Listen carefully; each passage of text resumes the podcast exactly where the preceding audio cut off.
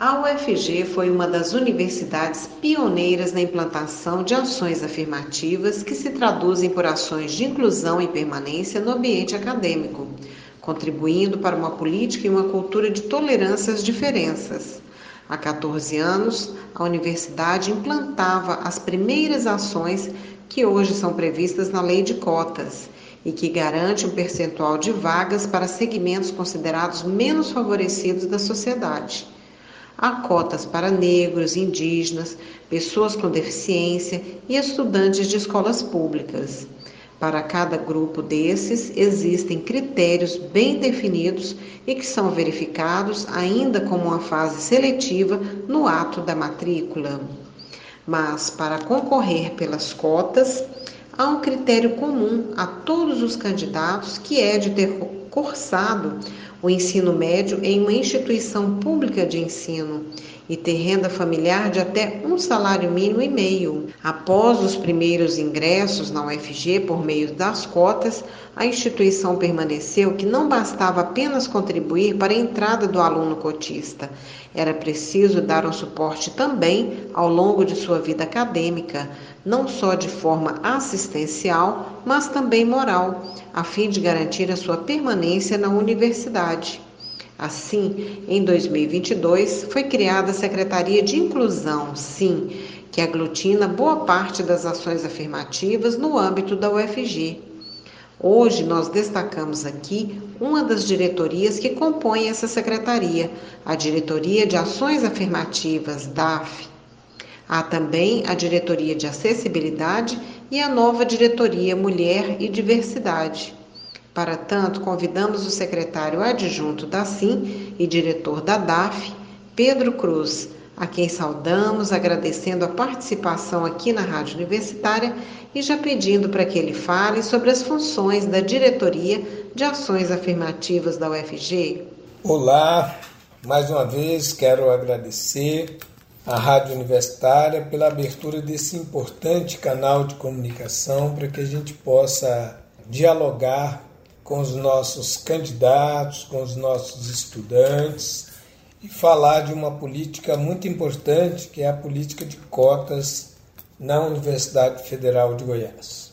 Bom, primeiro eu quero registrar que essa diretoria de ações afirmativas, né, ela incorpora a coordenadoria de ações afirmativas, né? Hoje ela é uma diretoria da Secretaria de Inclusão da Universidade Federal de Goiás, mas tudo começa lá em 2008 com a criação da Coordenadoria de Ações Afirmativas, né?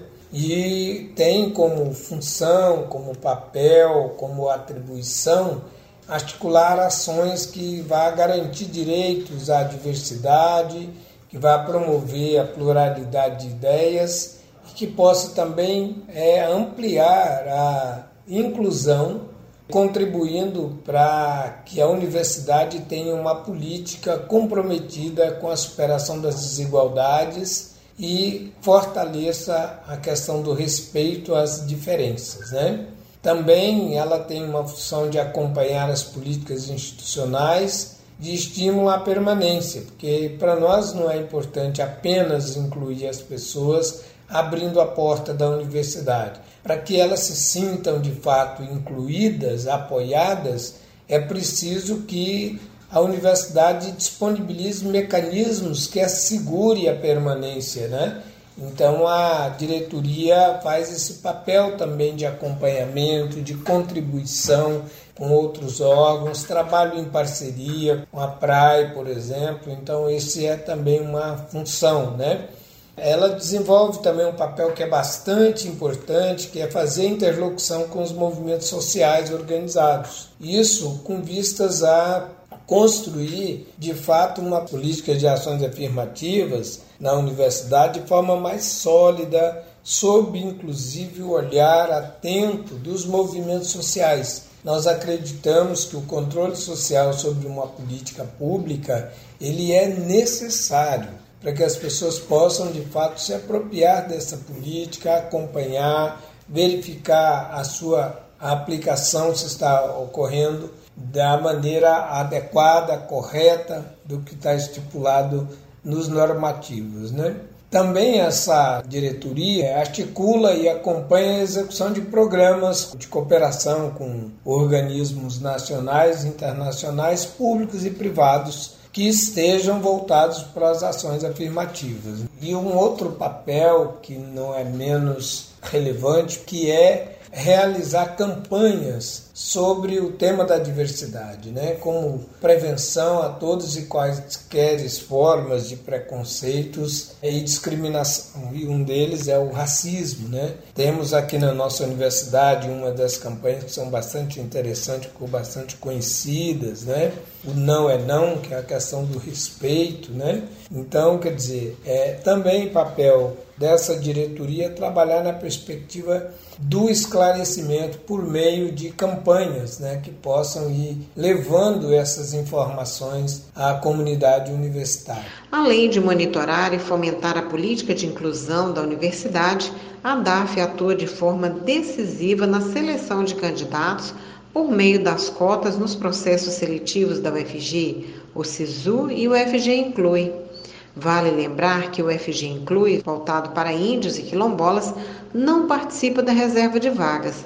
Para esses, quando há demanda, são criadas novas vagas nos cursos de graduação. É atribuição da DAF ainda formar a banca que irá fazer a verificação dos critérios previstos no edital do concurso para o preenchimento das vagas por cotas. Essa verificação se dá ao vivo com a presença do candidato e também pela documentação quando é o caso. Isso para todos os candidatos cotistas, sejam negros, quilombolas, indígenas ou pessoas com deficiência. Pedro Cruz explica os critérios para participar do processo seletivo da UFG pelas cotas e sobre o trabalho da Comissão de Heteroidentificação. Para falar de critérios para concorrer pelas cotas, o candidato então para conseguir acessar uma vaga na UFG por cotas, ele deve ter cursado todo o ensino médio dele em escola pública. Se for concorrer também pelo recorte de renda, porque a, as cotas ela tem várias subcotas, digamos assim, ele deve comprovar a renda per capita de até um salário mínimo e meio. Se for indígena, o candidato ou candidata, deve apresentar a declaração de pertencimento assinada por três autoridades do seu povo, com dados de contato e função de cada um naquela, naquela organização. E todos precisam ser indígenas, né? No caso do indígena também é aceito o Registro Nacional de Nascimento Indígena, o RANI. Né? Então, esse também é um documento que a UFG aceita como comprovação de pertencimento. Se for candidato negro ou negra, preto ou pardos, deve se autodeclarar e, sendo convocado, ele passa então pela comissão de heteroidentificação, né? a banca então vai confirmar essas características fenotípicas, devem ser visíveis no seu corpo, né? no seu rosto, através do seu cabelo e na sua cor de pele. E aí, confirmando, ele vai então ingressar por cotas. E não tendo confirmado as suas características fenotípicas, ele terá o pedido dele indeferido, mas ele terá direito a recurso. Então ele pode pedir uma segunda banca que será composta para fazer esse atendimento. E os critérios para a heteroidentificação, que são analisados pela comissão, eles estão dispostos na portaria número 4 de 2014, portaria normativa, que regulamenta a aplicação dessa política. Se for pessoa com deficiência, deve apresentar um comprovante, né, que é laudo médico, e tem outros comprovantes que eu não sei aqui de cor, que serão avaliados por equipe profissionais multidisciplinar. Mas é importante lembrar que todos esses critérios, todas essas exigências estão ali citadas no edital. Né? Então, tudo para cada categoria tem lá a relação de documentos que são obrigatórios e o que o candidato precisa oferecer no momento viabilizar a sua matrícula na universidade.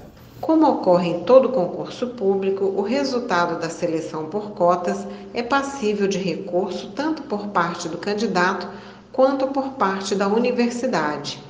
Pedro Cruz avalia o trabalho da comissão como fundamental para garantir a inclusão prevista em lei na universidade. Bom, se esse processo é passível de recurso de um lado e de outro, sim, ele é passível de recurso. Eu até já falei antes que há uma previsão, no caso do indeferimento da pretensão do candidato, basta que ele faça um requerimento e compareça na data agendada será submetido a uma nova heteroidentificação com uma outra comissão que é composta por membros distintos da primeira, portanto não haverá repetição de integrantes, né? Isso no caso do candidato. E no caso da UFG, quando extrapola a esfera administrativa e ocorre eventualmente o ajuizamento da ação, a universidade também, nesse momento, prepara e faz a sua defesa por meio da sua procuradoria. Né? Eu avalio esse trabalho como sendo um trabalho fundamental, o trabalho da comissão. Fundamental para quê? Para assegurarmos o direito da população negra, indígena, quilombolas, que estão previstos na Lei 2.711, que é a Lei de Cotas da Graduação, na Lei 2.990, que é cotas para concurso público, né? na Lei 13.409, que está previsto a, a, a reserva de vaga para deficientes, e também na Resolução 29 de 2008, que e suas alterações que institui o UFG Inclui, que é esse programa de inclusão da UFG, que hoje, apesar de não reservar vagas mais, ele oferta vagas novas em cada um dos cursos quando tem candidato indígena e quilombola, ou indígena ou quilombola, né? Sendo os dois são ofertadas duas vagas, se for só uma ofertada uma vaga, né? Então, é isso que, que assim, o pensamento que eu tenho, é, como que eu vejo é, esse trabalho, da importância dele. E como resultado desse trabalho, eu vejo uma universidade muito mais alegre hoje, mais colorida, diversa, né, que, ao meu ver, espelha melhor as formas de representação das sociedades da sociedade dentro do ambiente universitário. Né? Que por muito tempo esse ambiente era um ambiente considerado como um espaço dos privilegiados. E a educação não pode ser vista como um privilégio, e muito menos para poucos, como pensa o ministro da Educação do Brasil, né? lamentavelmente. Né? E esse é o papel da universidade, de romper barreiras e avançar no campo da consolidação dos direitos de cidadania. E o diretor de ações afirmativas da UFG dá um recado para os candidatos que pretendem ingressar na universidade, independente das cotas. Vamos ouvir. Quero me dirigir agora, estamos falando do espaço das profissões, é um momento privilegiado da universidade de receber tantos alunos, né, que serão amanhã possivelmente os nossos candidatos a ingressar nos nossos mais de 100 cursos ofertados anualmente. Eu quero me dirigir a eles para dizer o seguinte: vocês que estão aí batalhando para ingressar na UFG, não tenham em nenhum momento preguiça de ler o seu edital quando você for participar do processo. O edital é a regra do processo seletivo. E quem não conhece a regra vai deixar de desobedecê-la em um momento ou em outro porque não a conhece. Então leia quantas vezes vocês puderem e assegurem o seu direito, estando esclarecido das regras do processo que vocês vão se submeterem, né? Porque na verdade, para nós aqui da UFG, para vocês e para a família de vocês, o grande objetivo é que vocês ingressem na universidade que vocês consigam fazer o curso que vocês escolheram e se formarem profissionais capacitados para exercer sua função e contribuir com a sociedade que aí está e espera tanto e financia essa instituição para que você possa estudar. Então é isso, muito obrigado. Quero mais uma vez agradecer à Rádio Universitária, que tem sempre disponibilizado esse espaço para que nós possamos dialogar com a sociedade e apresentar a universidade a elas e apresentar também os nossos programas. Né? Nós não devemos nos esquecer nunca que nós estamos numa sociedade que tem regras. Nós queremos todos aqui, mas para entrar na universidade também tem regras e elas devem ser observadas. Muito obrigado. Até mais. Nós é que agradecemos a você, Pedro Cruz, pela entrevista e desejamos sucesso nas ações de inclusão na UFG. Silvânia Lima, para a Rádio Universitária.